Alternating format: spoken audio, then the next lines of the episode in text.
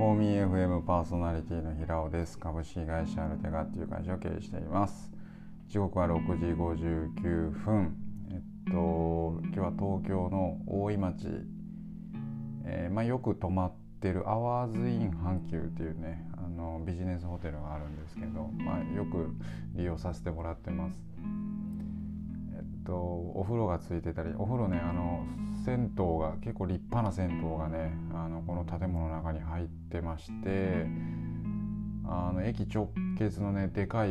建物がドドーンってね2個あってねシングル用ツイン用みたいな感じでドドーンって立っててでまあそこを共用のねかなり広めの銭湯があるんですよ。うん、なのでここ利用してますっていうことで今日はねまあこれちょっと7時朝の7時にならなかったら朝ごはんが大戸屋が出してくれないということで、まあ、ちょっと待つかということでね。ちょっとワクワクの大戸屋ですよね。もう大戸屋好きなんですよね僕。あのチキンなんだっけなお母さんのチキンなんとか。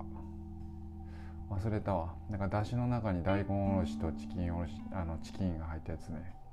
めっちゃうまいんで皆さんよかったらもしまあ多分きっと朝には出てこないと思いますけどこれ。うん。はいということでまあそんなこと本当どうでもいいんですけど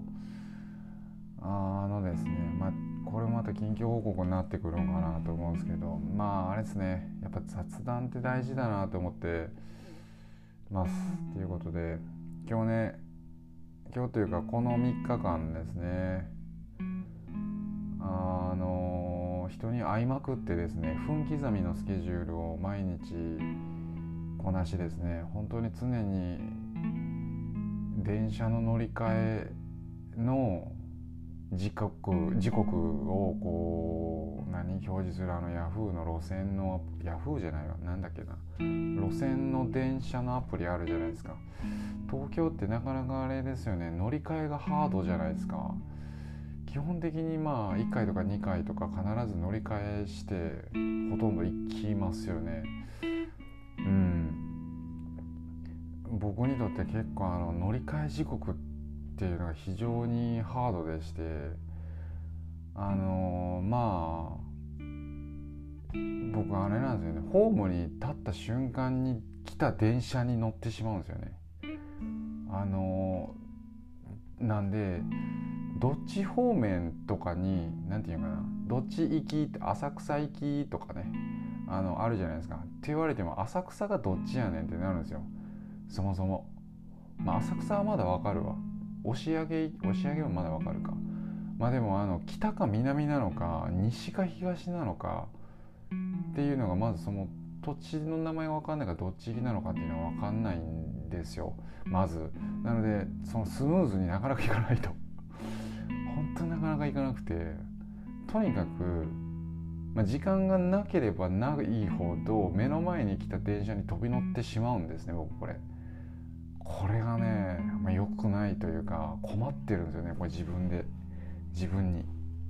めっちゃ困る。うん、であのスーツケースをねあのー、コロコロやりながら行くんですけど、まあ、エレベーターもあのある場合とない場合があってない場合はもう一生懸命こう担いでねこう階段ガーって行くわけじゃないですか。もうそこで結構こう自分としては何て言うんだろうなスピードに乗ってるわけですね。こうスピードに乗ってバババって駆け上がって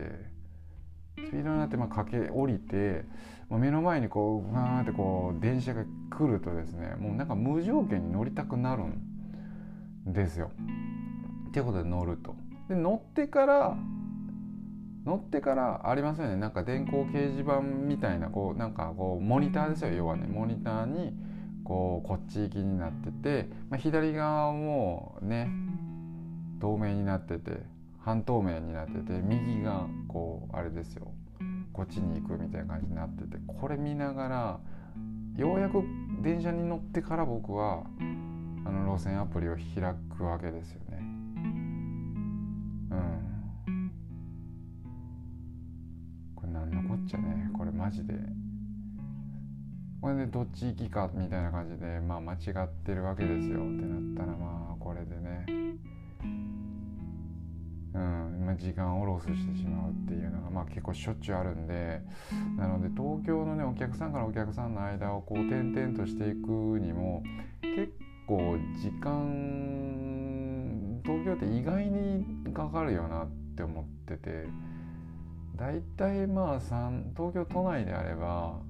1時間以内で大体行くじゃないですか。で、まあ、大体今日今回もドアトゥードアで40分か50分ぐらい40分ぐらいが大体あれやったんじゃないか。平均的やったと思うんですけど。うん。まあでもバタバタしながらねコロコロ引きながらなんでちょっと余裕を持っていくんですけど僕はもう必ず電車を間違えたりとかあのなんかノリで目の前に来た電車に乗っちゃうんで必ずそのあらかじめ検索した通りに行かないんですよね。こういう人世の中にいないですかね。多分この ADHD 気味の人やと思うんですけど。一言でこうやってくくってしまうとまたあれですよね。怒られるかな、うん、僕はそうやってあの診断されたわけじゃないですけどあの多分 ADHD の人曰く僕はもうきっと ADHD だという話でございます。余計なお世話です。はい。うんということで、まあ、今回もいろいろ回りましたということで結局何件だろうな。8件かな結局。8件9件ぐらいお客さんに会ったかな。っていうことでうん。本当ねでもあれですよね。あの久しぶりに会うお客さんだったりとかプロジェクトをもうほぼ終えてしまって、まあ、ただただ雑談だけをしに行くお客さんもいたんですけどうん。本当に仕事の話全然しなかったですね。あの本当に雑談でしたね。最近何やってんのっていう話から。うん。あの奄美大島の話とかね。奄美大島であの島の中だけで完結するねなんかサービスをねなんか補助金もらってやりたいなっていう話だったりね、うん、あとはなんか取引先の社長がねいつの間にか別の会社の取締役とかにもな取締役じゃないわ代表取締役になったりとかしててねなんかすげえなと思いました。はい。あそうだ。思い出したすごい思い出したいいこと。あのあれだ。あの自分もメンターをやってもらおうと思って。そうだそうだ。今回の旅が楽しすぎてちょっと忘れかけてたんですけど。メンターをね自分も依頼しようと思って。あの経営者のね自分よりもキャリアがある。そして売上規模も大きいところで。まあねあのー、多分引退に近いというかセミリタイアされているような、まあ、元経営者というかまあ今でもいいですけどあのメントっていうサービスがあってですねあの僕のお客さんはメントを通じて、えっと、1時間のメンタリングをしてもらっていると。でそれによってあの、まあ、何かが解決するわけじゃないんですけど5,000円とか1時間5,000円とかでお願いできるらしくって1時間5,000円ってこれなんか精神科医に行って帰ってきてみたいなするよりももしかしたらこれ時間のことを考えると5,000円って安いなって思ったんですよね。うん、っていうことで自分もこの何て言うんだろうな経営者さんにまあ壁当てっていう意味でメンターをお願いしようと思ってて。うん、でまあその知り合いの経営者さんがメンターをお願いすることによって、まあ、特に経営のアドバイスをもらうわけではないんですけどやっぱり、えっと、家族のこととか奥さんのこととかを相談するんですって。もう全然関係ないんですけど。だけどやっぱり仕事において家庭のことが不安だったり何かしら問題があるとなんか頭の片隅に不安事があるとですねやっぱりパフォーマンスが発揮できないので。あのそういった意味でただ話を聞いてもらってるだけですけどかなりいろいろ自分のやらないといけないことが目の前クリアになるっていう風な話を受けてですねあなるほどとそういう使い方もあるんかっていう話でなんかいろんな使い方があるなって思ってまあ、別になんかむっちゃ悩んでること別にないんですけどね僕今のところ。だけど